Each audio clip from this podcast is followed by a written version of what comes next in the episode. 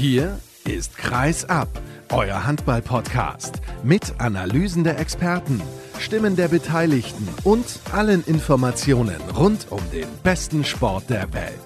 Mit eurem Gastgeber Sascha Staat.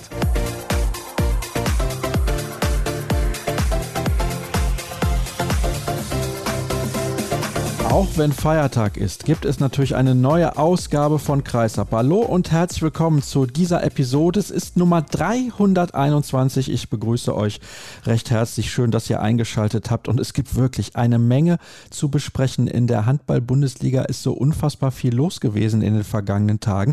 Zum Beispiel hat der BHC zweimal quasi mit der Schlusssirene verloren. Jetzt zuletzt, also gestern, um genauer zu sein, beim TVB Stuttgart. Und da gibt es ein sogenanntes Buzzergate so nenne ich es jetzt einfach mal.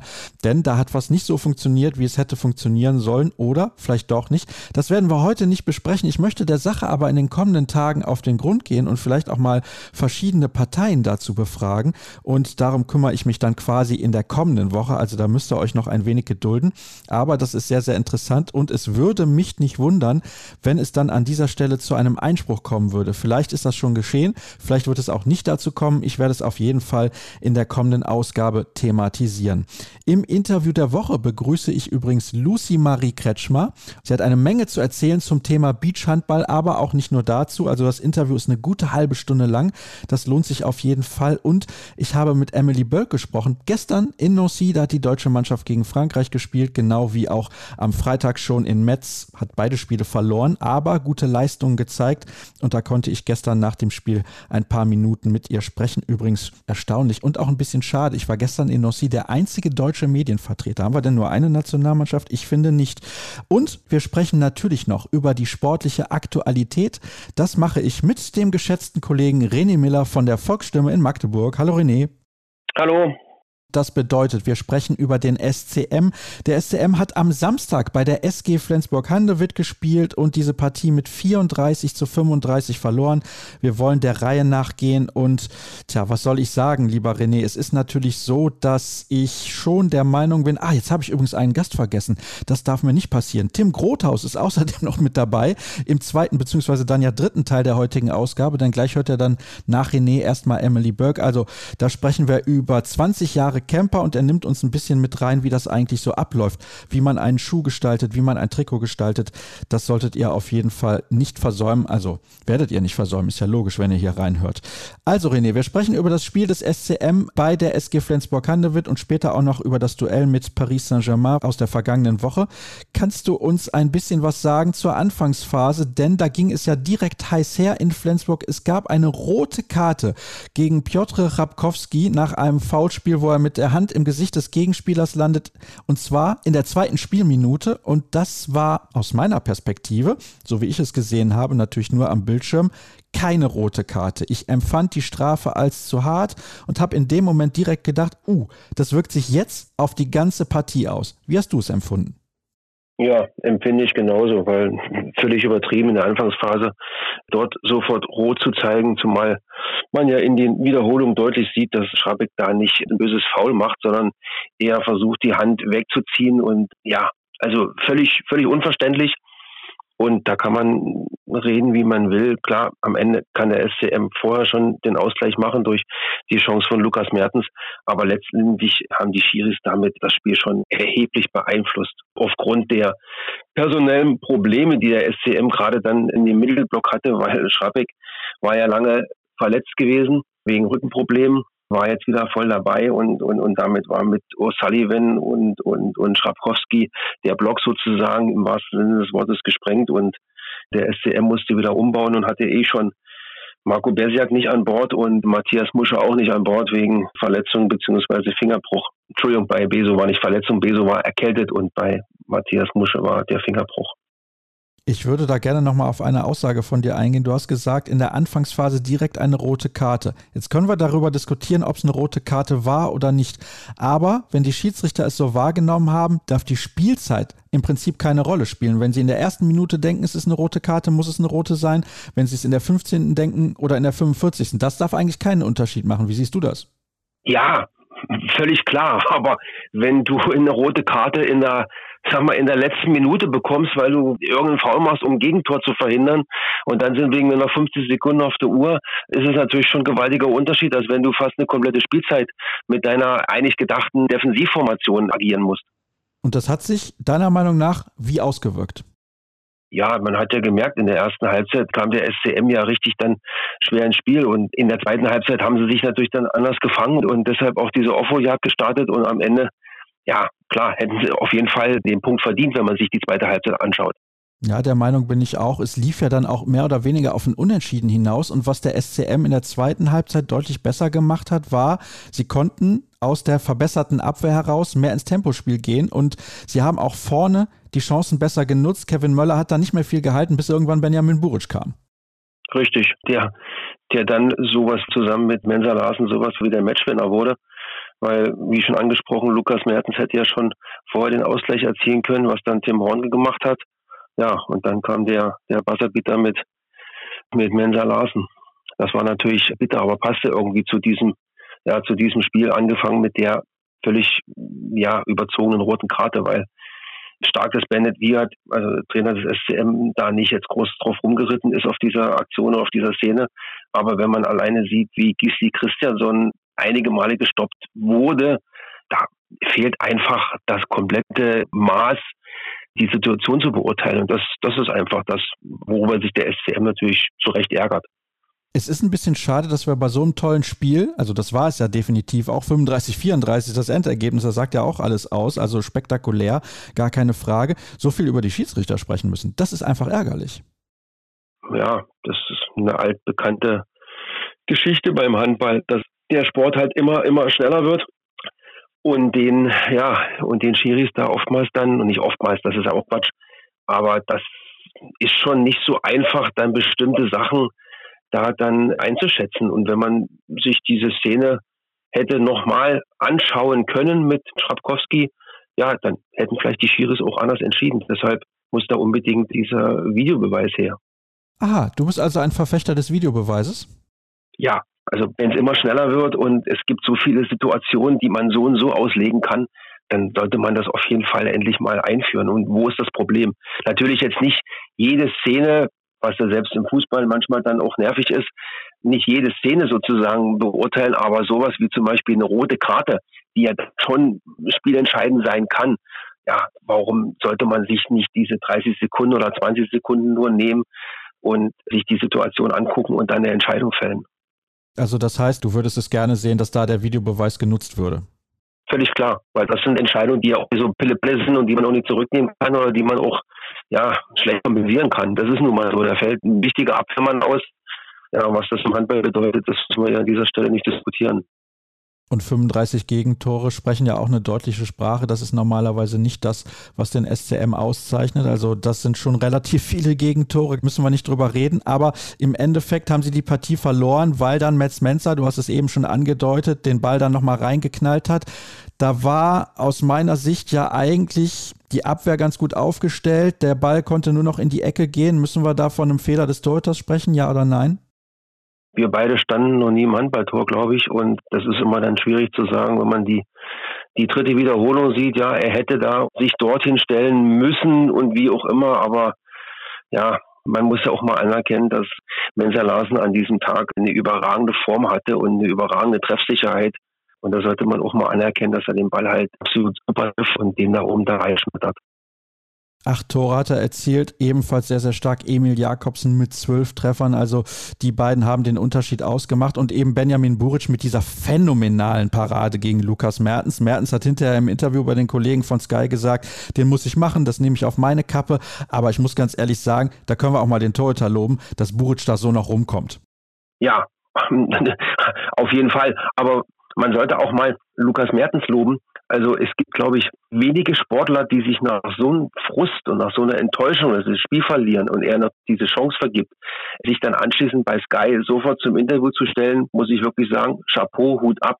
Das machen, wie wir wissen, im Sport relativ wenige, die verstecken sich dann erstmal und wollen erstmal nichts sagen, kann man auch verstehen, aber Respekt für Lukas, dort gleich Stellung zu beziehen. Ganz große Sache. Übrigens, bevor wir das vergessen, Michael Darmgard ist zurück und da hat man im zweiten Durchgang gesehen, wie wichtig das für den SC Magdeburg ist. Ja, das ist korrekt. Er kam ja gegen Paris auch schon ins Spiel, hat natürlich da ein paar verworfen, aber das ist, ja, das ist nach so langer Pause, die er hatte, natürlich völlig normal. Und gegen Flensburg hat er sich dann in der zweiten Halbzeit, wie man so schön sagt, dann wieder richtig eingekauft gehabt. Ja, also sieben Treffer hat er erzielt bei elf Wurfversuchen, eine Quote von 63 Prozent. Ich glaube, damit kann Bennett Wiegert auf jeden Fall zufrieden sein. Wie ordnest du denn diese Niederlage? Es ist ja erst die dritte in der Bundesliga in den vergangenen anderthalb Jahren für den SC Magdeburg ein. Boah, da es am Anfang der Saison ist, ja, schwierig. Also die wird, die wird jetzt die Mannschaft jetzt nicht aus der Bahn werfen. Und letztendlich ist ja nichts, ist ja im Gegensatz zum Meisterjahr nichts passiert, weil letztes Jahr haben sie auch in Flensburg verloren. Also von der Statistik her ist es ja ähnlich. Also kann ich schwer sagen. Ist natürlich schwierig in dieser Woche nach der klaren, verdienten, auch in dieser Höhe verdienten Niederlage gegen Paris sitzt der Frust natürlich tief. Andererseits muss man auch sagen, nach so einer Klatsche wie gegen Paris und dann gleich mit dieser roten Karte gegen Schrapkowski so eine Reaktion zeigen, das spricht natürlich auch wieder für eine SDM. Ja, allerdings, also die Leistung hat mir, wie gesagt, vor allem im zweiten Durchgang gefallen und im ersten Durchgang lag es daran, dass sie sich erst ein bisschen sortieren mussten. Aber lass uns über die Champions League sprechen. Es gab einen Auswärtssieg zum Auftakt in Bukarest. Also da kann man auch durchaus mal verlieren, insbesondere weil der SCM auch seit vielen Jahren nicht international, also in der Champions League mit dabei gewesen ist, in der European League natürlich, gar keine Frage. Dann hat man souverän gewonnen zu Hause gegen Zagreb und ich glaube, dann war auch die Vorfreude und die Erwartungshaltung relativ groß vor dem Spiel gegen gegen PSG nur 22 erzielte Treffer. Hm, ich bin mir da nicht sicher, ob das so der Plan war, so ein langsames Spiel auch zu haben aus Sicht des SCM, weil das ist genau das, was sie eigentlich nicht brauchen, um Spiele erfolgreich zu gestalten. Ja, du hast ja komplett richtig angesprochen, haben sich einfach ja richtig, richtig schwer getan. Die Vorfreude war immens groß. Ja, vielleicht ist dadurch auch so ein bisschen so selbst zu viel Druck gemacht. Und Paris hat an dem Tag natürlich auch überragend gespielt mit einem wirklich alles überragenden Yannick Rehn im Tor. Und mit der offensiven Deckung von Paris sind sie überhaupt nicht klargekommen. Aber es war natürlich klar, dass irgendwann das System des SCM natürlich gerade von solchen absoluten Top-Mannschaften natürlich irgendwann mal mm, richtig auseinandergenommen wird und dagegen versucht wird, irgendwie die entsprechenden Mittel einzusetzen. Und das hat Paris super gemacht. Der SCM kam damit nicht klar, aber das wird ihnen in den nächsten Spielen natürlich wahrscheinlich hier und da auch wieder so passieren. Aber gut, dafür haben sie einen großen Kader und die nötigen taktischen Mittel, um da dann gegenzuwirken. Und du hast es vorhin schon angesprochen, Mika Damgard kam natürlich dann auch ins Spiel, um, um sozusagen aus der zweiten Reihe dann ein bisschen für Torgefahr zu sorgen. Aber nach seiner langen Verletzungspause hat er sich da auch schwer getan. In Flensburg zweite Halbzeit lief es besser. Ja, schauen wir mal, wie es bei den nächsten Spielen dann sein wird. Jetzt geht es am Donnerstag in der Champions League weiter mit einem Heimspiel gegen Wisła Plotzk. Das ist ein gefährlicher Gegner, weil das ein Gegner ist, den viele vielleicht auch unterschätzen könnten. Ist da ein Sieg quasi Pflicht, wenn man in Richtung Platz 1 oder 2 schielt? Ja, also denke mal, nach dem Spiel gegen Paris sollte man zu Hause nichts mehr verlieren, auch wenn man noch gegen Westbrand zu Hause spielen muss. Und Lott, wie stark die sind, hat der SCM ja vor zwei Jahren oder mehr oder weniger vor einem Jahr, 2021, im Halbfinale des Final Four Turniers um die European League zu spüren bekommen. Also das Spiel sollten sie auf keinen Fall und werden sie auch auf keinen Fall auf die, auf die leichte Schulter nehmen. Nein, das kann ich mir auch nicht vorstellen. Übrigens erstaunlich finde ich ja, wo du das eben gesagt hast, PSG mit dieser offensiven Deckung. Eigentlich hat der SCM ja viele schnelle und bewegliche Spieler. Sollte der Mannschaft entgegenkommen? Ja, klar. Aber gegen Paris sind sie halt überhaupt nicht ins Tempo gekommen. Und das war dann auch das Ausschlaggebende für diese Niederlage.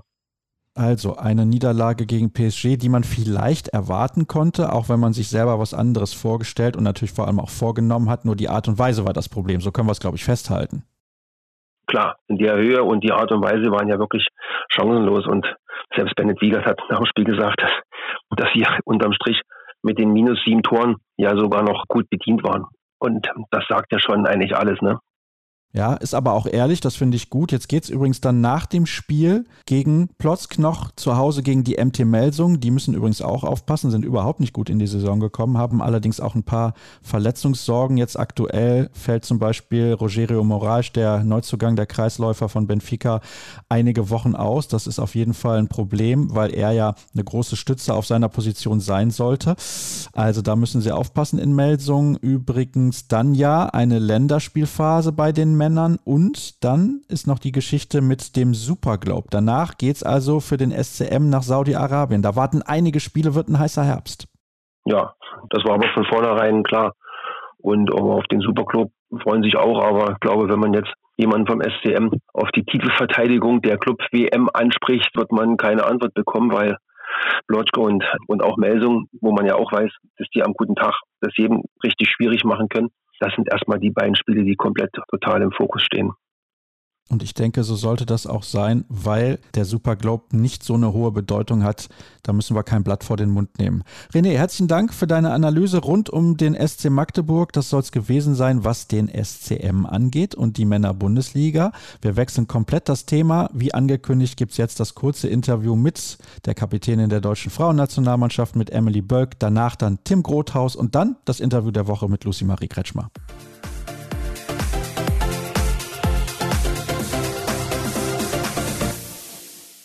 Emily Burke, ich gratuliere, trotz einer Niederlage, 29 zu 30, knapp verloren gegen Frankreich, weil ich finde, ihr habt eine gute Leistung gebracht. Wie siehst du es?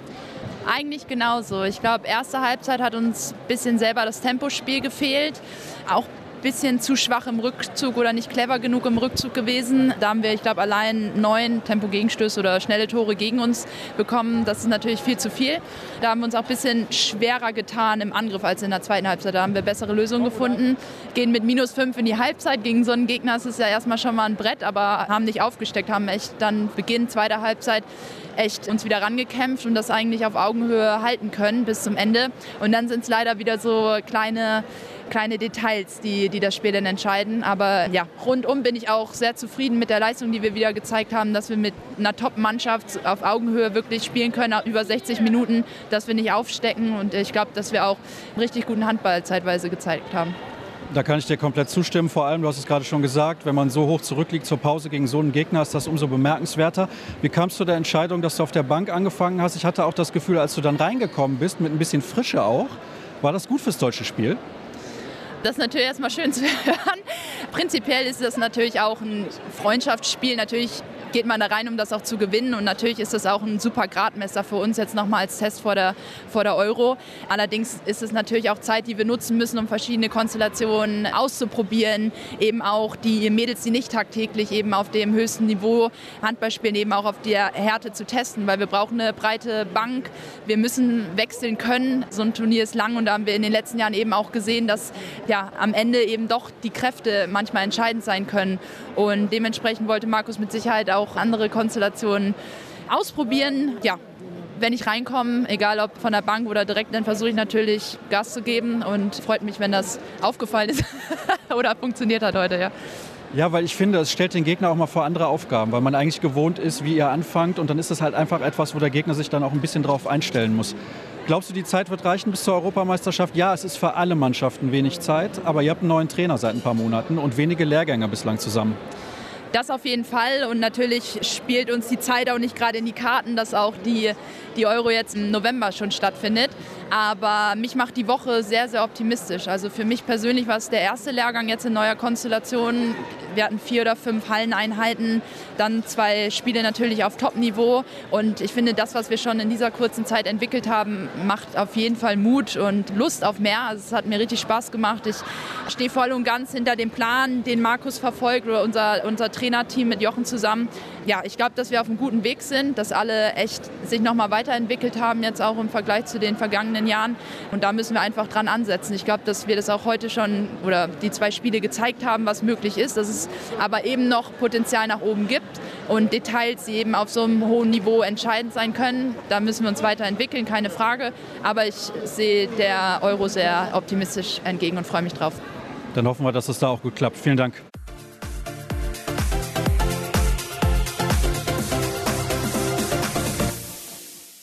Weiter geht's mit der heutigen Ausgabe von Kreisab und wir wechseln komplett das Thema weg vom Sportlichen, wobei das stimmt nur so halbwegs, denn wir beschäftigen uns jetzt mit einer Marke. Camper heißt sie, erkennt sie alle und wir schauen ein wenig in die Historie, denn Camper wird 20 Jahre alt und deswegen habe ich eingeladen, jetzt muss ich nochmal schauen, wie sein Titel offiziell ist. Head of Sponsoring and Promotion. Er heißt Tim Grothaus, ist auch als Berater im Handball unterwegs, also er kennt sich richtig gut aus und hat ein bisschen was zu erzählen über die Historie dieser Marke Camper. Hallo Tim. Hi Sascha. Freut mich, dass du mit dabei bist. Du sitzt in Baling, ist das korrekt? Das ist richtig. Ja, besten Dank auch von unserer Seite, dass wir unser 20-jähriges Bestehen hier bei Kreisab auch zelebrieren dürfen. Und es ist richtig, unser Zentrallager, Hauptsitz ist in Balingen und Handballfans muss ich das zum Glück nie erklären, wo Balingen liegt. Tatsächlich, das ist so, das wissen wir alle. Es liegt im Niemandsland, kann man so sagen, ne? Ja, viele, viele sind überrascht, wenn sie hier hinkommen. Das stimmt. Dass man doch noch von Stuttgart etwas benötigt. Das ist tatsächlich so, ja. Ein paar Kilometer sind es noch. Und so viele Autobahnausfahrten bei Balingen gibt es nicht. So viel kann ich auch sagen aus eigener Erfahrung. Schauen wir mal auf die Historie. Ich habe es eben angedeutet, 20 Jahre gibt es die Marke Camper, aber das ist nicht das Unternehmen an sich. Das Unternehmen ist eigentlich Ulsport. Das ist richtig. Camper ist die Eigenmarke der Ulsport GmbH Ulsport ist jedem Fußballfan definitiv ein Begriff, vor allem auch in Torwarthandschuhen. Und eben, wie gesagt, seit 20 Jahren gibt es die Marke Kemper, die natürlich den Ursprung und die Herkunft im Handballsport hat. Genau, und der Namensgeber der Marke ist der ehemalige deutsche Handballspieler Bernhard Kemper, auch Trainer gewesen. Der ist ja bei Frisch auf Göppingen mit dabei gewesen und eine ganz, ganz große Nummer. Er hat ja auch diesen Kemper-Trick erfunden, daher auch der Name. Was das angeht, das werden natürlich die Handballfans, die hier reinhören, alle wissen. Das ist ja gar keine Frage. Ulsport gibt es übrigens seit 1948, also ist ein richtiges Traditionsunternehmen.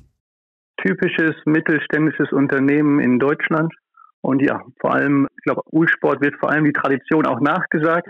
Das ist, glaube ich, das, wofür Ulsport steht, wo Kemper dann schon wieder auch aufgrund des nur 20-jährigen Bestehens schon deutlich jünger und frischer rüberkommt. Und das ist eigentlich ganz gut, zwei solche Marken zu haben, die eben beide Bereiche abdecken.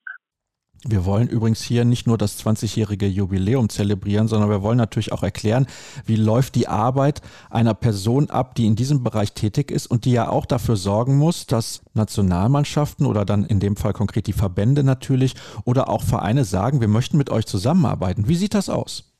Eigentlich sieht jeder Tag und jede Zusammenarbeit anders aus. Also man kann nicht sagen, das läuft so und so ab. Das ist das Spannende an dem Job und macht es eben auch sehr umfangreich. Die Kontakte mit den Vereinen, Verbänden kommen immer auf ganz unterschiedliche Weise zustande und natürlich ist auch die Zusammenarbeit ganz unterschiedlich intensiv.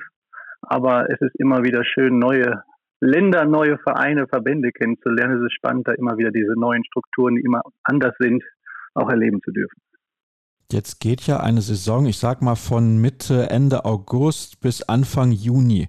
Wie oft bist du unterwegs? Wie viele Tage innerhalb der Saison bist du auf Reisen? Oder ich formuliere es mal andersrum. Wie oft bist du zu Hause? Ja, im Endeffekt ist das Gute, dass ich meinen Zeitplan wirklich mit den Spielplänen der Vereine und Verbände auch abgleichen kann. Und das alles so sich gut organisieren lässt. Und natürlich probiert man da bestmöglich mit einer Reise gleich drei, vier Partner besuchen zu können. Es gibt nicht die Anzahl der Tage, das kann ich gar nicht so sagen. Jede Woche sieht, wie gesagt, anders aus. Aber es ist schon so, dass man am Wochenende eigentlich einen Tag unterwegs ist und in der Woche auch noch ein paar Kilometer macht. Das stimmt. Nervt es manchmal auch ein bisschen, weil du gefühlt nur unterwegs bist? Ja, ich glaube, das geht jedem Arbeitnehmer so, dass er manchmal denkt, es reicht jetzt. Aber es ist auch so, dass ich sagen muss, nach Corona war ich froh, dass man dann doch mal wieder los durfte. Dass einem da in der Zeit dann doch gefehlt hat, Leute zu treffen, ein bisschen zu netzwerken in dem Bereich und eben auch, das ist für uns so unheimlich wichtig, als kleinere Marke wirklich vor Ort zu sein, weil das macht uns aus, dass wir einfach wissen, was passiert auf dem Markt und was benötigen im Endeffekt dann auch die Handball. Wie sieht das denn aus, diese Kommunikation vor allem mit den Spielern selbst? Geht er da dann in den Meetings so richtig ins Detail, dass sie sagen, oh, das gefällt mir an einem Schuh vielleicht nicht oder das könnte man anders machen? Das wäre der Idealfall. Also wir freuen uns über jeden Spieler, der da aktiv mitarbeitet, denn auch da sind wir wieder an dem Punkt, wir benötigen das als Marke, dass wir genau das Know-how der Spieler nutzen, dass sie uns ganz klar sagen, in dem und dem Bereich muss der Schuh verändert, angepasst werden und wir probieren das auch schnellstmöglich umzusetzen. Und ich glaube, da ist auch ein Vorteil von Camper, dass unsere Marke kleiner ist wir kurze Wege haben und wir natürlich dann auch Interessen bestimmter Spieler auch zeitnah umgesetzt bekommen, wobei man auch zeitnah relativieren muss in der Branche. Wir reden jetzt nur noch über Produkte 24 aufwärts, also man benötigt schon ein bisschen Vorlaufzeit, sodass man nicht sagen kann, in einem halben Jahr ist der Schuh geändert oder angepasst. Das sind schon längere Zeiträume, die dort betroffen sind. Warum dauert das denn so lange in Anführungsstrichen?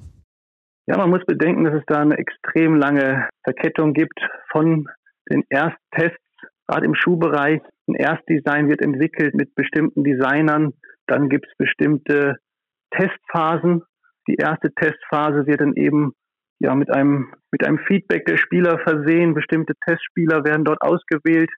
Dann geht es in die zweite Testphase. Es dauert immer ein bisschen, bis die neuen Testmuster natürlich auch wieder hier sind. Gerade in der jetzigen logistischen Situation dauert es noch ein paar Wochen länger und so vergeht natürlich dann auch ein bisschen die Zeit. Materialien müssen herangebracht werden und dann ist man ruckzuck dort bei einem sehr langen Vorlauf und man muss natürlich auch bedenken, dass eine Marketing-Schiene umgesetzt werden muss, dass geshootet werden muss, dass entsprechend natürlich dann auch die Spieler im Katalog dann abgebildet werden können. Wenn du jetzt gerade sagst, ihr habt Testspieler sozusagen, das sind natürlich dann Spieler, die bei euch unter Vertrag stehen und mit euch zusammenarbeiten, aber wie wählt ihr konkret beispielsweise Testspieler aus, um einen Schuh auch zu testen? Sagt ihr dann, uns ist wichtig, auf welcher Position der spielt, weil wir vielleicht für unterschiedliche Positionen auch unterschiedliche Arten von Schuhen benötigen? Oder wie sieht das genau aus? Also man darf nicht den Gedanken haben, dass unsere Testspieler alles Erstligaspieler sind. Die sind auch wichtig für uns, weil die auch ein ganz anderes Gefühl für Schuhe haben, weil sie da einfach mindestens einmal täglich drin sind. Für uns ist aber das Feedback des Kreisliga- oder Bezirksligaspielers genauso wichtig und deswegen haben wir einen Pool an Testspielern und dort kann man sich auch melden bei uns, wer dort Interesse hat. Im Idealfall hat man auch entsprechende Schuhgrößen, die genau die Testschuhe betreffen. Und mit diesen Testspielern aus ganz Deutschland gehen wir diese Testphasen gemeinsam durch. Und klar, gibt es dann auch einen Fragebogen im, im Nachgang, dass auch diese Spieler genau sagen können, was ihnen gut gefallen hat und was nicht. Hm, das hört sich interessant an. Hätte ich jetzt nicht gedacht, dass ihr auch im Amateurbereich unterwegs seid, zumindest was die Testspiele angeht. Aber ist das euer Kerngeschäft? Ist das als Marke dann immer der wichtigste Markt, eben im Amateurbereich viel zu verkaufen? Ja, im Endeffekt muss man sagen, wird dort das Geld natürlich verdient. Also es gibt natürlich verschiedene Bereiche in einem Unternehmen, die immer sagen, ihr Bereich ist der wichtigste und das kann ich als Sponsoring-Verantwortlicher auch sagen, das Wichtigste ist natürlich, dass die Profis die Schuhe haben und uns darstellen, aber im Endeffekt ist der Umsatz das Entscheidende. Und ja, das ist dann einfach eine Kette der Synergien, dass wenn die Profis unsere, unsere Schuhe gut präsentieren, läuft das irgendwann so weit, dass am Endeffekt dann auch der, der Schuh in der Kreisliga angekommen ist. Was ich jetzt besonders spannend finde, weil du eben gesagt hast, es geht jetzt, also wir befinden uns ja im Oktober 2022, es geht jetzt nur noch um Produkte ab 2024. Was für ein langer Prozess das ist. Also ich glaube, das unterschätzen wir von außen. Ja, das, das glaube ich. Also 23 hängt hier, wenn ich gerade aus unserem Besprechungsraum gucke, komplett an der Stange. Das ist fertig, was im Frühjahr 23 natürlich kommt und die Kollegen sind gerade in den finalen Mustern für die Kollektion Frühjahr 2024. Ihr seid natürlich auch Ausrüster des HBW Balingen-Waldstätten. Ist klar, das ist euer Heimatverein. Aber wenn du jetzt einen neuen Verein anwerben möchtest, du weißt ja sicherlich auch, bei dem einen oder anderen Club, da läuft der Ausrüstervertrag dann irgendwann aus. Wie gehst du an so eine Sache ran? Ja, wie auch vorhin gesagt, bei den Spielern und Vereinen ist das immer unterschiedlich. Also die Kontakte kommen ganz auf unterschiedlichster Weise zustande. Inzwischen muss ich sagen, bin ich seit knapp zehn Jahren in diesem Bereich tätig und da hat man natürlich auch die Kontakte zu allen Vereinen selber. Und ich glaube, wir haben von Camper auch eine gute Ausgangssituation, dass sich viele auch aktiv bei uns melden, dass man so natürlich schon ein paar Informationen gewinnt. Andersrum habe ich natürlich auch dann den kurzen Draht bei sämtlichen Vereinen anzufragen, wie ist die Situation, wie lange läuft der Vertrag noch, wollen wir uns mal zusammensetzen. Ein Thema, das mich brennend interessiert, ist übrigens das des Trikotdesigns, weil es natürlich auch immer viele Diskussionen gibt. Ah, das gefällt mir nicht. Okay, es melden sich generell immer die Leute, die was zu meckern haben. Dann die anderen, denen es gefällt, die melden sich dann logischerweise eher nicht, weil die kaufen es dann einfach. Aber wie bekommt ihr Feedback, ob beispielsweise euer Design bei den Leuten gut ankommt? Das ist, finde ich, sehr, sehr spannend. Und vor allem, wie entscheidet ihr, wie etwas aussieht? Also vorweg, das ist für uns auch immer ganz spannend, wenn ein Trikot veröffentlicht wird, wie ist die Reaktion inzwischen natürlich hauptsächlich im Netz, dass man guckt, wie viele Kommentare gibt es, in welche Richtung gehen die Kommentare. Häufig müssen wir aber auch sagen, sind die Trikots, die die negativsten Kommentare auslösen zu Beginn, sind am Ende die erfolgreichsten im, im Verkauf, weil sie es einfach ein bisschen polarisieren. Und ein Design kommt da auch ganz unterschiedlich zustande. Es ist so, dass wir von Camper, wir reden jetzt ausschließlich über die Promo-Vereine, die uns bei EM, WM oder in der Bundesliga vertreten, haben wir ein Grundgerüst, was wir den Teams vorgeben, dass wir ein Stück weit ein Grunddesign von unserer Kollektion auch wiedergefunden haben möchten. Und dann hat der Verein aber auch recht individuelle Möglichkeiten, sich selbst zu gestalten. Und das läuft inzwischen auch so, dass sich da der Handball auch deutlich professionalisiert hat, dass inzwischen eigentlich ein Großteil der Vereine und Verbände auch dort mit Agenturen auf uns zukommt, dass wir dort zusammenarbeiten. Wir haben selber Designer bei uns im Haus und das ist dann ein Zusammenspiel mit den Agenturen der jeweiligen Clubs. Sehr interessant, weil ich kann das ja mal erzählen, beim Fußballverein Borussia Dortmund, nicht jeder wird es mitbekommen haben, da gab es jetzt einen Wettbewerb, wo die Fans Designs einreichen konnten. Ist sowas bei euch vielleicht auch mal denkbar? Wir haben uns das vom BVB sogar angeschaut. Also ich fand das sehr spannend, was dort reinkommt. Es ist sehr schön zu sehen, wenn da die Fans aktiv mitarbeiten. Wir sind da völlig offen. Wir haben auch schon erlebt, dass Vereine von uns genau dies eben umgesetzt haben, dass die Vereine, und das muss dann auch über die sozialen Netzwerke der Clubs kommen, ihre Fans aufgerufen haben, dort aktiv an der Gestaltung mitzuarbeiten. Es ist so, dass dort immer ein Stück weit ein Teil auch eingearbeitet werden kann. Eins zu eins, da fließen einfach zu viele Faktoren rein. Wir haben gerade, das ist der große Unterschied zum Fußball. Wir haben beim Handball sechs bis sieben Sponsoren auf dem Trikot auch zu, zu präsentieren und darzustellen. Und das darf natürlich mit einem Design dann auch nicht zu sehr in Konkurrenz stehen. Und was natürlich schwieriger ist als bei einem Verein wie Borussia Dortmund im Fußball, ihr seid nicht individuell bei einem Verein tätig, sondern ihr vertretet ganz viele unterschiedliche Vereine, die alle ihre eigene Idee haben. Ja, aber da geht der Trend auch hin und ich glaube auch für jeden Amateurverein gibt es doch die Möglichkeit, zum Beispiel über unseren Creator ein sogenanntes Sublimationstrikot zu erstellen, wo man sich auch ein Eigendesign aussuchen kann, ausdenken kann, um sich da auch wirklich vom Nachbarverein abzugrenzen. Merkst du übrigens, das finde ich auch noch sehr interessant, weil alle darüber sprechen, dass weniger Zuschauer in die Halle gehen beispielsweise, dass mit Beginn der Pandemie oder seitdem dann halt auch wieder gespielt werden darf, insbesondere im Amateurbereich, weniger Absätze da sind, also dass ihr weniger Umsatz generiert? Oder wie stellt sich das gerade bei euch dar? Ist das ein schwieriger Markt momentan? Ja, da muss man unterscheiden. Der Absatz im Merchandise ist definitiv noch ein bisschen geringer bei den Promovereinen, weil natürlich auch viel stationär verkauft wird in der Halle und die Halle einfach noch nicht wieder so gut gefüllt ist wie vielleicht vor der Pandemie.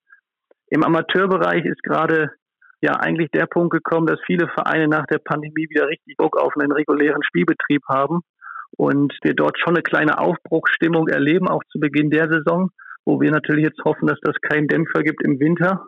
Aber wir auf der anderen Seite natürlich auch die Folgen der Pandemie haben im Bereich der Beschaffung, Logistik, wo alle ja, Bereiche der Industrie gerade zu kämpfen haben, dass einfach dort vielleicht längere Lieferzeiten in Kauf genommen werden müssen.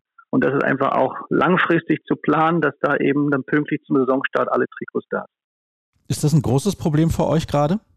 Ja, ich würde schon sagen, dass wir uns in der jetzigen Phase da wirklich ganz gut verkaufen und dort Pluspunkte auf dem Markt sammeln. Das kann ich mit gutem Gewissen hier vertreten, aber es ist, und das muss man ganz offen sagen, nicht nur in unserer Branche ein Problem, sondern ich glaube durch die ganze Industrie durch, dass gerade vor allem logistische Probleme da sind, dass Produkte mit einem größeren Volumen schwer zu transportieren sind, weil auch nur ein gewisser Bereich an, an Containern gerade zur Verfügung steht. Und da muss man dann einfach frühzeitig planen und das mit einberechnen, dass man einfach die Trikots dann auch pünktlich zum Serienstart beim jeweiligen Team und Verein hat. Ja, das ist natürlich für die Vereine dann auch immer so eine Sache, wenn die auf den letzten Drücker bestellen und wundern sich dann, dass die Trikots nicht rechtzeitig kommen. Aber da muss man dann eben, das haben wir ja schon mehrfach jetzt in diesem Gespräch thematisiert, sehr, sehr langfristig planen. Ich habe übrigens gelesen, dass ihr zusammen mit Michelin arbeitet, was die Herstellung eines Schuhs angeht. Vielleicht kannst du da mal ein bisschen ins Detail gehen. Das finde ich auch sehr, sehr interessant. Ja, es ist so, dass wir seit über zehn Jahren mit Michelin zusammenarbeiten. Wir haben dort natürlich ein sehr renommiertes Unternehmen für uns damals gewonnen, die uns in der Produktion der Schuhe helfen. Dort geht es um spezielle Gummimischungen für den Hallenboden. Und ich glaube, Camper ist vor allem im Schuhbereich auch wirklich bekannt für den guten Grip, sodass wir dort sehr zufrieden sind mit der Zusammenarbeit und uns das natürlich auch das Image von dem Großunternehmen mitgibt auf dem Markt. Der Schuhbereich ist sehr umkämpft und ich bin froh, dass wir dort wirklich so ein Asset haben, mit dem wir natürlich punkten können auf dem Markt. Wie viele Leute sind eigentlich an der Herstellung eines solchen Schuhs beteiligt? Das ist vielleicht am Ende auch eine überraschende, überraschende Antwort. Ich glaube, das ist auch ein großer Unterschied zwischen den großen Unternehmen und dem, dem Mittelständler. Am Endeffekt ist es bei uns eine Handvoll Leute, die sich wirklich intern um das Design, um die Gestaltung neuer Produkte, nicht nur auf Schuhebene sich kümmert. Und ja, natürlich bezieht man auch noch externe Hilfe ein, ob es jetzt Designer sind oder eben auch in der Entwicklung vor Ort, jeweils beim Produktionsort. Aber vielleicht roundabout sind es dann 15 bis 20 verschiedene Personen, die dann wirklich das Produkt von, von der ersten Stunde bis zur finalen Veröffentlichung natürlich irgendwie involviert ist. Wobei natürlich das Marketing-Team, das darf man nicht vergessen, was am Ende dann natürlich auch den Werbeeffekt nach außen bringen soll, auch noch eine bestimmte Anzahl an Personen mit sich bringt. Das heißt, wenn du den Daumen senkst, haben die Kollegen Probleme und müssen nochmal von vorne anfangen? Nein, das definitiv nicht. Also es ist so, dass natürlich mein Feedback dort auch eine gewisse Rolle spielt, aber das ist das, was wir eben von den Spielern einholen. Und das ist nicht am Ende des Prozesses, sondern das ist in der Zwischenzeit schon eingearbeitet, sodass ich gerne am Ende den Daumen hebe. Sehr gut. Ja, wunderbar, Tim. Herzlichen Dank, dass du uns mal ein bisschen so mit reingenommen hast in die Arbeit eines Unternehmens, das als Marke und Ausrüster im Handball tätig ist, seit 20 Jahren jetzt Camper mit dabei und eigentlich alle, die im Handball unterwegs sind, die wissen, dass die Camper-Produkte durchaus welche sind, die sich richtig etabliert haben in den letzten Jahren und das ist schon sehr, sehr interessant. Also eigentlich ein Subunternehmen sozusagen, Tochterunternehmen der Marke Uhlsport. Dann sind wir quasi durch für heute, aber ich kann euch sagen, das Interview der Woche hat es absolut in sich. Ihr solltet auf jeden Fall dranbleiben. Wir hören uns sofort wieder nach einer kurzen Pause.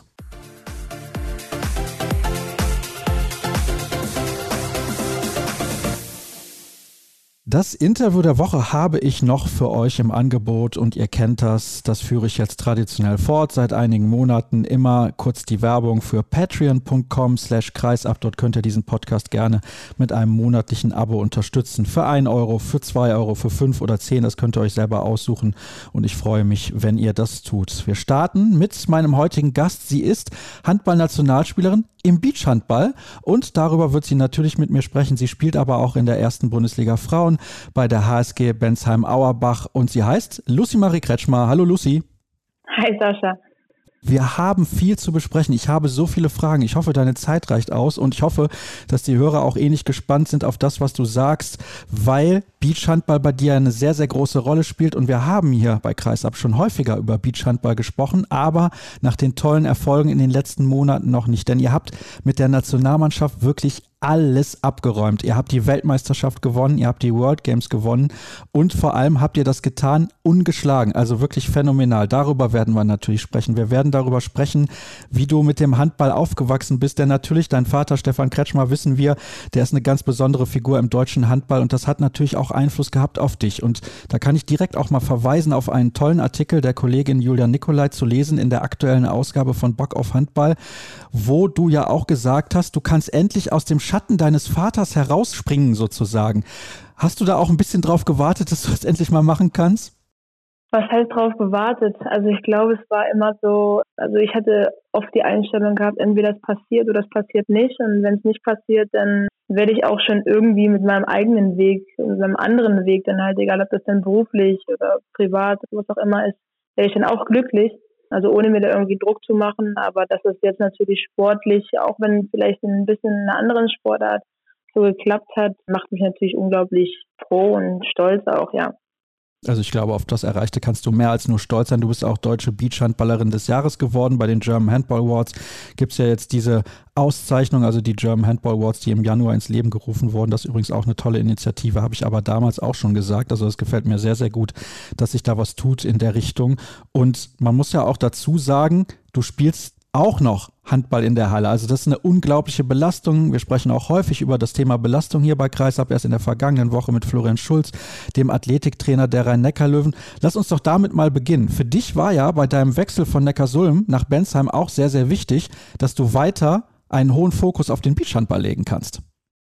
Ja, auf alle Fälle. Also generell in jeglichen Verhandlungen mit Vereinen oder in Gesprächen dann auch mit Vereinen, wo es darum geht, die potenziell vielleicht mein zukünftiger Arbeitgeber werden könnten, lasse ich das natürlich nicht außen vor, sondern ich denke, Trainer generell, die ja mich dann kontaktieren und mit mir sprechen, wissen das, weil äh, ja, das ist ja jetzt auch kein Geheimnis, dass der Beachhandball da stark zu mir gehört oder einfach auch ein riesiger Teil von mir ist.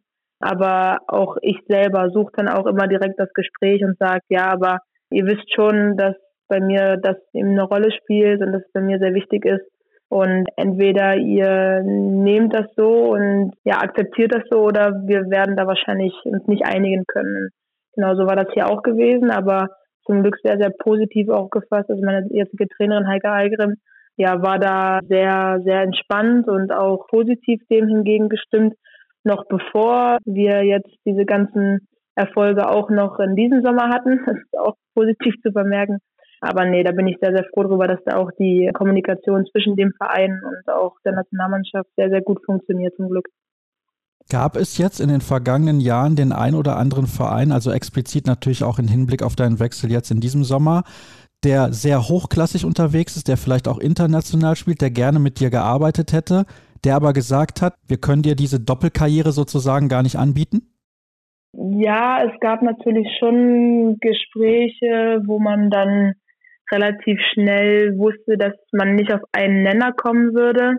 Aber ja, ich denke, das gehört eher zu den Ausnahmen, weil ich glaube, dass ein Verein, der ja, sich für mich interessieren würde oder eben für meine Person, sich nicht melden würde, wenn sie das stören würde, weil ich denke, dass relativ klar auch jetzt geworden ist innerhalb der letzten Jahre, dass ich das ungern, äh, also wirklich sehr, sehr ungern aufgeben würde. Und deswegen ist es, glaube ich, generell so ein Blocker, mich dann allgemein ja, haben zu wollen, sage ich mal so. Inwieweit beeinträchtigt denn der Beachhandball deine Vorbereitung auf die Hallensaison? Vielleicht kannst du das mal zeitlich auch ein bisschen einordnen für uns alle. Genau, also die Hallensaison endet ja im Mai, also immer so Ende Mai ungefähr. Dann natürlich die traditionelle Abschlussfahrt eine Woche danach gerechnet. Und dann geht es eigentlich direkt schon mit dem Beachhandball los. Und dann sind eigentlich ja, anderthalb Monate ja, in diesem Jahr war es schon echt viel, dadurch, dass wir ja bei der WM waren und bei den World Games und das schon echt viel Zeit in Anspruch genommen hat. Sind immer so ein Monat, anderthalb Monate mit Vorbereitung halt auf die Großturniere und die Großturniere an sich gehen dann im Beachhandball drauf. Und das ist dann meistens ein großer Teil der freien Zeit, wo dann individuelle Laufpläne und Kraftpläne und so alles ja durchgeführt werden, wo halt viele in Urlaub fahren. Und meistens geht das dann auch noch in die erste Woche oder ersten zwei Wochen der Vorbereitung auf die Hallensaison geht das noch rein. Genauso wie es jetzt auch in diesem Jahr gewesen ist, dass ich dann erst zwei Wochen später eingestiegen bin, weil ich eben die erste Woche der Vorbereitung war ich noch bei den World Games gewesen in den USA. Und die Woche darauf hat mir dann meine Trainerin freigegeben, um halt mit dem Jetlag ein bisschen wieder runterzukommen, um auch einmal wieder ein bisschen Power zu sammeln, um dann wieder in den letzten Block der ersten Vorbereitungsphase starten zu können. Ich nehme mal auch schwer an, das hast du insbesondere nach diesem Sommer gebraucht, wobei ich mir auch vorstellen kann, dass dir natürlich diese Erfolge auch viel geben. Auf jeden Fall. Also man kommt mit einem unglaublichen Selbstvertrauen zurück. Also auch wenn es eine andere Sportart ist, pusht einen das schon richtig und gibt einen echt ziemlich Motivation auch. Aber andererseits, also das ist so immer die eine Seite der Medaille, aber die andere Seite ist, okay, man kommt jetzt vom Beachhandball, das, was man echt super gut kann, wo man einfach, wo man ein super homogenes Team hat, wo die Erfolge stimmen, wo man alles gewonnen hat, was es eigentlich so zu gewinnen gibt. Und jetzt kommt man in die Halle, wo man jetzt vielleicht nicht so der Überflieger ist, sag ich mal so, und kommt dann halt wieder so auf den Boden der Tatsachen so zurück. Und dann denkt man sich so, okay, der Sommer war jetzt so unfassbar geil. Wir sind rumgereist, wir waren in Griechenland, wir waren in den USA überall unterwegs, hatten eine super geile Zeit und jetzt geht die Vorbereitung los. Hallensaison startet erst in anderthalb Monaten und dann bist du schon erstmal so, okay, wow, jetzt sind wir wieder in der Realität angekommen, was so einen kleinen Dämpfer schon auch mitgibt. Das heißt, das ist schwer für dich?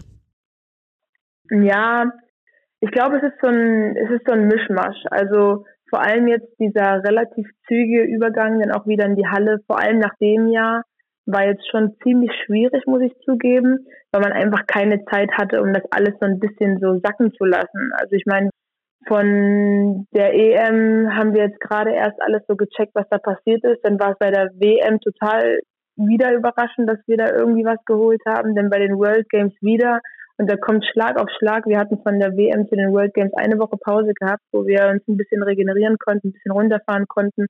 Und du hast halt überhaupt gar nicht die Möglichkeit, diese ganzen Reize zu verarbeiten, zu verdauen.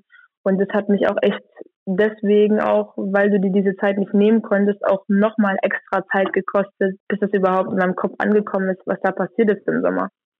Aber entschuldige, jetzt hast du eben gesagt, wenn ich richtig zugehört habe, der WM-Titel war überraschend, nachdem ihr letztes Jahr Europameister geworden seid. Das nehme ich dir jetzt aber nicht ab.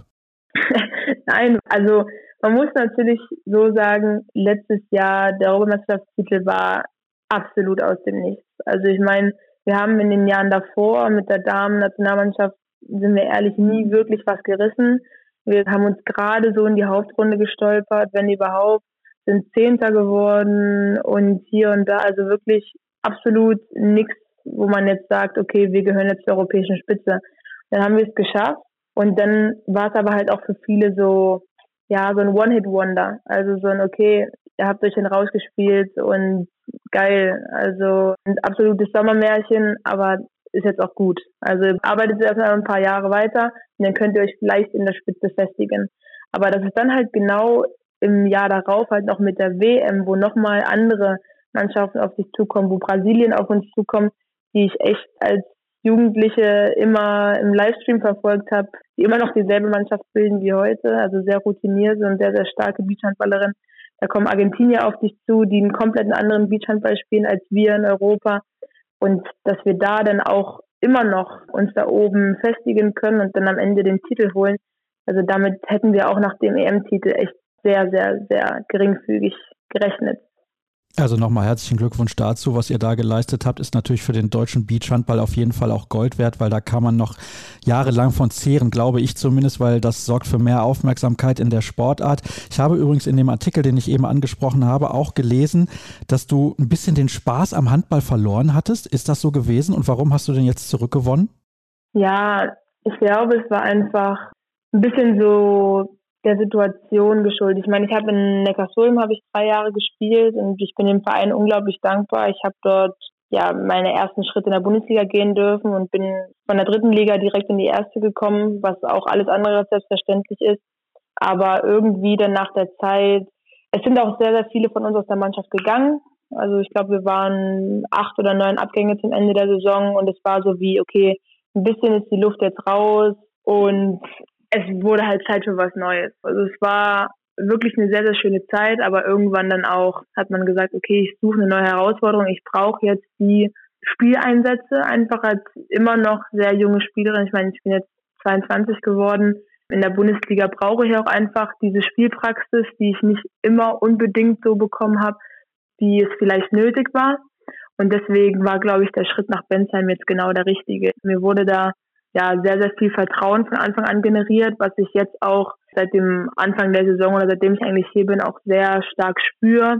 Das Mannschaftsgefüge ist super. Wir haben eine sehr junge, ambitionierte Mannschaft auch, aber wissen eben auch, wo wir uns zu platzieren haben. Und ich glaube, dass es jetzt für meinen derzeitigen Entwicklungsstand und für meine ja, Entwicklung, die ich nehmen möchte in den nächsten Jahren, glaube ich, ein sehr, sehr, sehr guter Verein ist.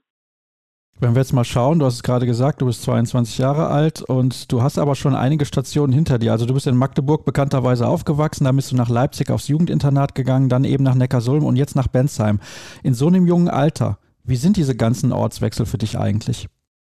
Also ich glaube, so die richtigen krassen Ortswechsel, ja, oder der einzige krasse Ortswechsel war jetzt nach Neckarsulm gewesen, weil ja in Magdeburg eben aufgewachsen, da war ja Leipzig nicht so weit weg. Da bin ich, glaube nach Hause eine Stunde, Stunde 15 gefahren. Das war eher so ein, so ein Katzensprung. Und immer wenn mal was war, konnte ich dann meine Mama anrufen und die sind gekommen oder ich bin halt nach Hause gefahren. Das also war eher so, ja, so ein ganz behutsames und ganz entspanntes, so abgeleiten von zu Hause, sage ich mal, so ganz langsam. Und dann, als ich nach Negation gegangen bin, war natürlich der riesige Schritt. Also es waren fünf Stunden von zu Hause weg, wo man nicht einfach mal sagen konnte, Mama, kannst du mal oder hier, ich fahre mal nach Hause schnell das war, glaube ich, schon echt ein riesiger Schritt, auch nach meinem Abi, was ich dann gemacht habe, um halt mich so ein bisschen so abzunabeln und halt sozusagen, okay, jetzt, ich mache jetzt mein eigenes Ding, ich gucke halt mal, wie es läuft, wie es funktioniert. Und jetzt nach Bensheim, der Schritt war nicht riesig. Ich bin jetzt im Mai nach Mannheim umgezogen, weil ich einfach mal wieder die Großstadt brauchte, nachdem ich ja jetzt die letzten drei Jahre eher das Kleinstadtleben gewohnt war. Und ich bin jetzt von Neckarsulm, glaube ich, eine Dreiviertelstunde, Stunde entfernt. Also das ist jetzt nicht der geografisch riesigste Umzug gewesen, deswegen auch genauso ähnlich weit weg von zu Hause. Deswegen würde ich schon Neckarsulm als den größten oder weitesten Schritt bisher an meinen Stationen so bezeichnen. Inwiefern hat dir dieser Schritt nach Neckarsulm damals in deiner Persönlichkeitsentwicklung geholfen? Er hat mich halt, glaube ich, nochmal ein Stück weit selbstständiger gemacht, weil also mit ja, 13, Grad 14 geworden, von zu Hause auszuziehen und in der Naht zu gehen, da kann ich jetzt nicht unbedingt von fehlender Selbstständigkeit sprechen. Also das ist es auf jeden Fall nicht. Aber da war halt irgendwie trotzdem immer jemand da. Papa hat auch in Leipzig gewohnt, den konnte ich auch immer erreichen. Und genau, Mama eben nah dran, aber eben jetzt so dieses komplette, okay, die sind zwar immer noch da, also du kannst die immer auch telefonisch erreichen, aber sie können halt nicht immer bei dir sein. Und halt so dieses äh, hat mir schon echt einen ordentlichen ja, Push dann so gegeben, okay, jetzt geht's wirklich ab ins Erwachsensein so und genau, also nicht nur halt die räumliche Distanz, sondern halt auch allgemein die Erfahrungen, die ich an sich gemacht habe. Ich meine, gerade mit dem HCL von der dritten Liga in die zweite Liga aufgestiegen und dann halt diese komplette Umstellung einfach vom Leistungsträger einer Drittligamannschaft dann zu einem Youngster, zu einem Küken in der Erstligamannschaft, das war schon, was mir ziemlich geholfen hat, einfach auch so meine eigene Stellung und so zu mir selbst auch so ein bisschen so zu finden, glaube ich. Musstest du damals, oder vielleicht ist das auch immer noch so, mehr tun als alle anderen? Also insbesondere, wenn du als, weil das ja oft so tituliert wird und ich finde das auch ein bisschen unfair, als Tochter von Stefan Kretschmer dann diesen Sprung machst von Leipzig nach Neckarsulm und alle ganz besonders darauf schauen, was macht sie jetzt, kann sie sich da durchsetzen? Also vielleicht ist es auch so, dass es dir irgendwann auf den Keks geht. Ich meine, ich spreche dich ja jetzt auch drauf an, ist logisch, aber vielleicht hast du irgendwann mal gedacht, um Gottes Willen, ich kann die Scheiße nicht mehr hören. Entschuldige die Formulierung. Ja, natürlich hat man sich das öfter mal gedacht. Also ich glaube, ich würde lügen, wenn ich sagen würde, dass es nicht so wäre. Aber ähm, im Endeffekt hat man auch irgendwann kapiert, dass es nichts bringt, sich das zu denken oder dass es nichts bringt, ja, halt sich darüber aufzuregen oder halt seine Energie halt damit zu verschwenden, weil sich nichts ändern wird. Also ich könnte mich irgendwo hinstellen, ich könnte auf Facebook einen riesigen Post verfassen und sagen, hey, ich bin überhaupt nicht anders als ihr und bitte hört mal auf, aber das wäre einfach verschwendete Energie. Und deswegen muss man dann, wenn man es schon nicht schaffen kann, die Gedanken von anderen zu beeinflussen oder zu ändern, muss man versuchen, ja, am eigenen Mindset oder an den eigenen Gedanken irgendwie, ja, was zu tun. Und das war dann, glaube ich, so das Ding, was mir geholfen hat, einfach auch mal zu sagen, okay, ich scheiß da jetzt drauf. Also, weil früher war ich wirklich so, ich habe jeden einzelnen Zeitungsartikel gelesen, ich habe jeden einzelnen Facebook-Kommentar gelesen, ich habe Google Alerts angemacht, damit ich ja überhaupt nichts verpasse und alles irgendwie mitkriege, was um meine Person gesprochen wird. Aber mittlerweile weiß ich halt auch selber, dass mir das einfach nichts bringt und nichts hilft und ich meine Leute habe, von denen mir die Meinung sehr, sehr wichtig ist und auf die ich dann auch weiß, dass ich auf die hören sollte oder muss.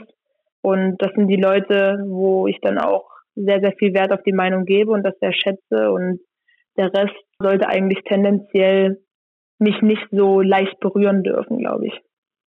Das sehe ich genauso. Also es ist eigentlich nicht so wichtig, was andere sagen, sondern es ist wichtig, was die Leute sagen, denen man vertraut und die wichtig für einen sind. Also das ist zumindest meine Sicht der Dinge. Das musste ich doch damals unfassbar viel Kraft gekostet haben. Also ständig irgendwie in den sozialen Netzwerken zu schauen, wer schreibt was und wie lange hat das für dich gedauert? Also welche Phase war das, wo du dann gemerkt hast, ich muss da einen Cut machen, weil das nicht gut für mich ist? Oh, ich glaube, das war so vor allem die Phase nach meiner Anfangsphase in Neckarsulm, glaube ich, da lief es ja eher schlecht, sag ich mal so. Oder was heißt eher schlecht? Ich habe halt nicht super viel gespielt, ja, und war dann nicht unbedingt glücklich mit dem Schritt.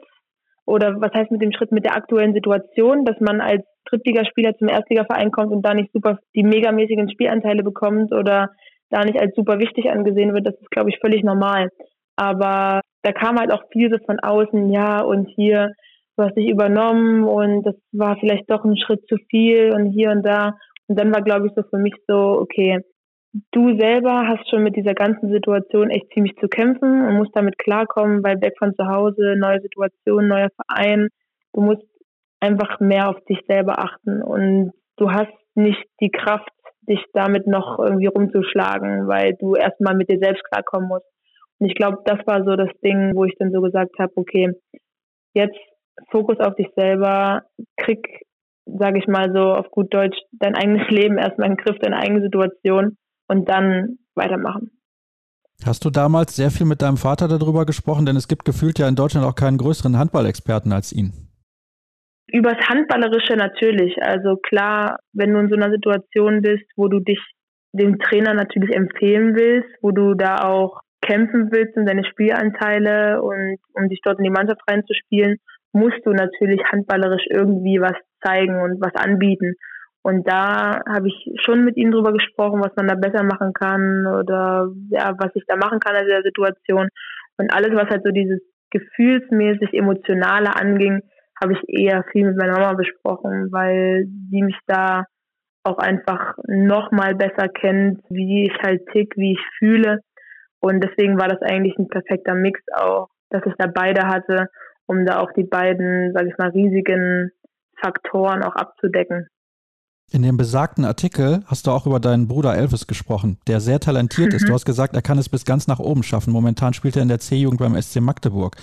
Glaubst du, du wirst ihm helfen können mit deiner Erfahrung, mit dem Namen Kretschmer umzugehen, dass es für ihn leichter wird als für dich? Ja, ich glaube schon. Also, wenn er irgendwann jetzt mal aus dieser total pubertären Phase rauskommt, in der er sich gerade befindet, wo er auch mal auf das hört, was seine Familienmitglieder sagen und sich direkt abschaltet. Liebe Grüße an der Stelle an Elvis, der wird sich das bestimmt auch anhören und mich dann anmeckern nee, dann denke ich auf jeden Fall, dass ich ihm da auch mithelfen kann, weil ich auch ganz genau weiß, vor allem als Junge ist es für ihn auch nochmal schwieriger, weil er da auch nochmal direkter verglichen werden kann, jetzt auch als Spieler im SCM. Aber ich denke auch, dass Elvis die nötige Coolness hat, die es da braucht und die sportlichen Faktoren, das nötige Talent, den ja, nötigen Ehrgeiz, denke ich, besitzt er auf alle Fälle, um es halt auch mal nach ganz oben zu schaffen. Und ich habe jetzt glaube ich, vor drei Wochen mal ein Turnier von ihm gesehen. Da war ich in Berlin mit, als sie gespielt haben und ich bin da ja unfassbarer Fan. Also ich kann zu jedem Bundesligaspiel der Welt gehen und ich würde niemals für irgendeinen Bundesligaspieler oder selbst Champions League Spieler so ja so stolz oder so ein Fangirl empfinden haben, wie ich es für ihn habe, wenn ich da in der Halle stehe und er dort seine Tore schießt, sich dort freut, da jubelt, da geht mir wirklich das Herz auf und das finde ich schon immer besonders schön. Deswegen freue ich mich darauf, dass ich das auch mit begleiten kann und ihm da hoffentlich auch ja was mitgeben kann, auch für seinen Weg. Sehr schöne Worte, muss ich wirklich sagen. Finde ich sehr bemerkenswert, dass du das auch so ja, direkt ihm übermittelst, mehr oder weniger. Aber es ist wirklich eine ganz, ganz tolle Geschichte. Und klar, also innerhalb der Familie muss man ja der größte Fan sein. Das geht gar nicht anders. Kommen wir nochmal ganz kurz zurück zum Beachhandball. Warum liebst du diese Sportart eigentlich so sehr? Ich glaube, die Sportart versprüht einfach den Spaß und die Lust einfach am Sport und sich zu bewegen, miteinander, miteinander Erfolge zu feiern, miteinander Spaß zu haben. Und das halt gekoppelt mit der Attraktivität für die Zuschauer, für die Fans und halt mit der Artistik des Sports. Ich glaube, das ist ja einfach nur das, was den Beachhandball ausmacht. Das ist eine Sportart, die sich jetzt in den letzten Jahren unfassbar entwickelt hat und ich finde, sie bringt halt einfach das Beste aus allen Welten, sage ich mal, mit. Und deswegen ist, ja, ich kriege die Frage oft, das würde vielleicht auch noch kommen von dir, was ich eigentlich besser finde, Handball oder Beachhandball. Aber ich gehe da ganz klar mit, Beachhandball ist einfach die beste Sportart, die es gibt. Oh, das finde ich sehr bemerkenswert, dass du das sagst. Also eben fand ich es schon mal bemerkenswert, was du über deinen Bruder gesagt hast, aber das ist jetzt auch eine sehr bemerkenswerte Aussage. Ich habe aber eine andere Anschlussfrage, nämlich, Glaubst du, dass der Spaß, den du hast im Beachhandball, dir eine bessere Karriere im Hallenhandball ermöglicht oder dass die Belastung vielleicht eine bessere Karriere im Hallenhandball verhindert? Mm, nee, verhindert auf gar keinen Fall, würde ich sagen. Weil ich finde einfach, dass der Beachhandball und der Handball, also vor allem für mich in meiner Situation, eine unfassbar gute Symbiose ergeben, dass sie sich sehr, sehr gut ergänzen. Und das habe ich oder ja, weiß ich auch von einigen anderen Kollegen von mir, von der Beachhandball-Nationalmannschaft, dass ihnen das einfach unfassbar viel gibt für die Halle. Und klar, das sind komplett unterschiedliche Sportarten. Du kannst aber das Beste aus beiden rauspicken und für die andere Sportart jeweils nutzen. Und deswegen würde ich es niemals als irgendeinen Blocker beschreiben oder als irgendeinen Aspekt, der irgendwas schmälert oder schlechter oder schwieriger macht, sondern würde immer sagen, dass mir der Beachhandball hilft, ein besserer Hallenhandballspieler zu sein. Ja, interessant, dass du das so siehst. Sag mir bitte, wie kriegst du das dann hin, auch noch zu studieren und was studierst du?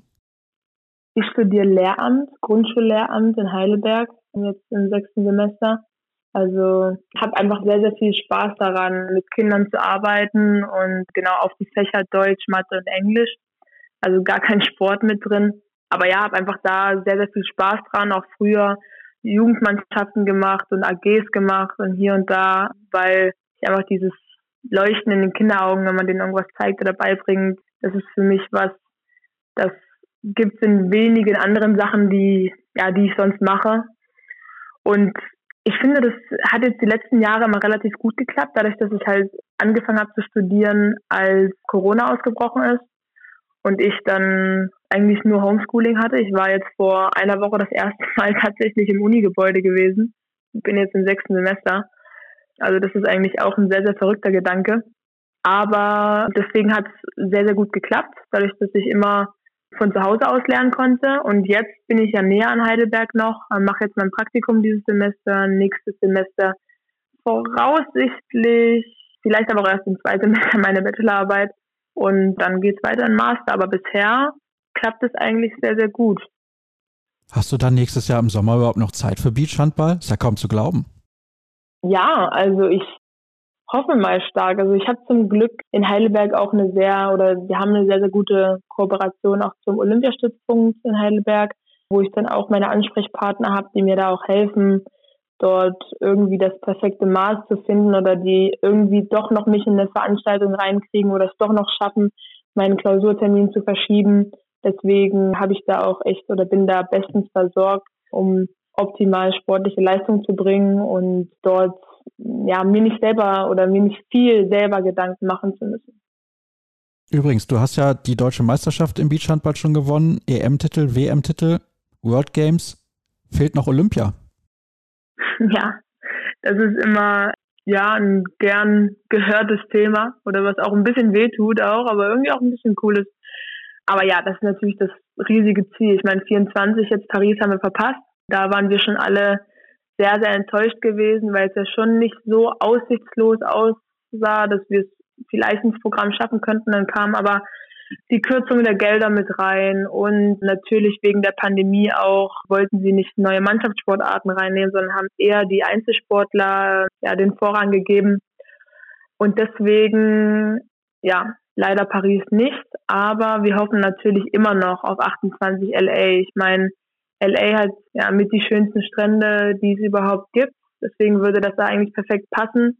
Aber wir wissen auch ganz genau, dass die Amis da auch einfach unberechenbar sind. Ich meine, noch im Beachhandball sind sie noch nicht die riesige Macht, wie wir uns das vielleicht wünschen würden, um optimale Chancen zu haben, ins olympische Programm hinzugefügt zu werden. Da sind halt andere Sportarten wie Flag Football zum Beispiel ähm, eher noch weiter vorne. Aber wir bleiben da optimistisch. Also ich glaube, die Amerikaner haben jetzt schon innerhalb der letzten zwei, drei Jahre sehr, sehr viel für den Beachhandball getan, sehr, sehr viel dort aufgebaut. Und deswegen versuchen wir eben auch sportlich einfach alles zu machen. Ich denke, alle Beachhandballer in Europa und auf der Welt allgemein haben auch dasselbe Ziel, dann auch diese großartige Sportart damit reinzubringen und den Traum von sehr, sehr vielen, egal ob älteren Athleten, die dann irgendwie schon um die 30 da rumspielen oder eben die ganz Jungen, die irgendwie mit 16 da aus der Jugend gerade reinkommen. Wir alle haben das gleiche Ziel und dafür geben wir auch alles. Also in jedem Turnier, in jedem Spiel und das sieht man auch voll, weil das ist sowas ist, was uns trotz der Rivalität auf dem Spielfeld dann verbindet, ja. Ich mache dir jetzt zum Abschluss noch ein Angebot. Ich bin gespannt, für was du dich entscheiden wirst. Ich biete dir an, dass du mit der Beachhandball-Nationalmannschaft einmal bei Olympia teilnimmst oder dass du mit der Hallen-Nationalmannschaft eine Medaille bei einem großen Turnier gewinnst. Was nimmst du? Ich brauche überhaupt nicht lang nachzudenken. Natürlich Olympia mit den Beachhandballern. Ich habe jetzt, glaube ich, Weil dadurch, dass ich ja schon sehr lange auch beim Beachhandball dabei bin, ich glaube seit 2014 oder 15, habe ich jetzt von relativ Anfang an, würde ich sagen, den Weg dieser Sportart in Deutschland wieder seit dem Wiederaufbau verfolgen können. Und ja, fühle mich halt auch ein Stück weit einfach wie so ein, ja, wie so ein Botschafter auch von der Sportart, weil super viele Leute halt die einfach nicht kennen und ich Freude daran habe und ich Spaß daran habe, andere Leute mit dieser Begeisterung, die ich selber in meinem, ja, in meinem Herzen habe und mit diesem Feuer halt, ja, anzustecken. Und deswegen würde ich immer dafür stimmen, dass dieser riesige, riesige Traum von der Entwicklung, von der positiven Entwicklung des Beachhandballs in Erfüllung geht und würde mich ganz klar für Olympia entscheiden. Das Feuer, das du vermitteln willst, das hört man übrigens sehr deutlich raus. Lucy, vielen herzlichen Dank für ein offenes Gespräch und ja, das ein oder andere Thema, darüber hast du schon oft gesprochen, aber ich finde, da konnte man auch nochmal in aller Ausführlichkeit drüber diskutieren. Mir hat es auf jeden Fall sehr, sehr viel Spaß gemacht. Und damit ist die heutige Ausgabe auch am Ende angekommen. Alle weiteren Informationen bekommt ihr wie immer unter facebook.com slash kreisab bei Twitter, at kreisab sowie bei Instagram unter dem Hashtag und Accountnamen kreisab. Und dann hören wir uns in sieben Tagen hoffentlich wieder. Bis dann.